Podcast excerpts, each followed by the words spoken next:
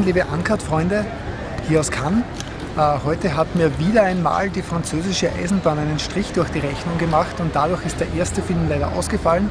Dafür war der zweite Film dann umso besser und zwar war das am Nachmittag der Film New York I Love You. Das ist quasi eine Fortsetzung zu Paris Je der voriges Jahr, glaube ich, im Kino gelaufen ist. Eine Zusammenstellung von mehreren Kurzfilmen zum Thema New York. Unter den Regisseuren dabei ist da zum Beispiel der Fatih Akin oder auch äh, Natalie Portman, die da ihr Regiedebüt hat.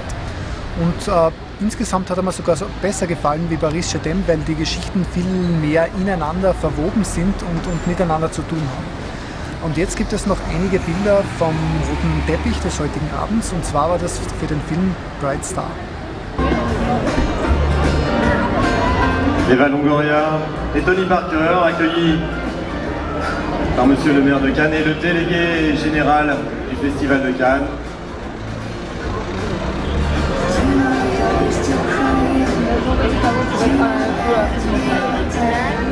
Beaucoup de monde donc pour assister ce soir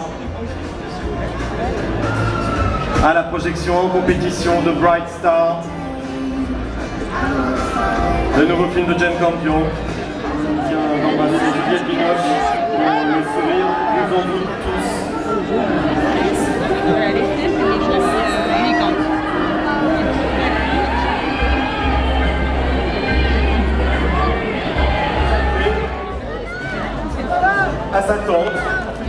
Suzanne Gondry, qui de 1952 à 1986 a sillonné les écoles des Cévennes en tant qu'institutrice.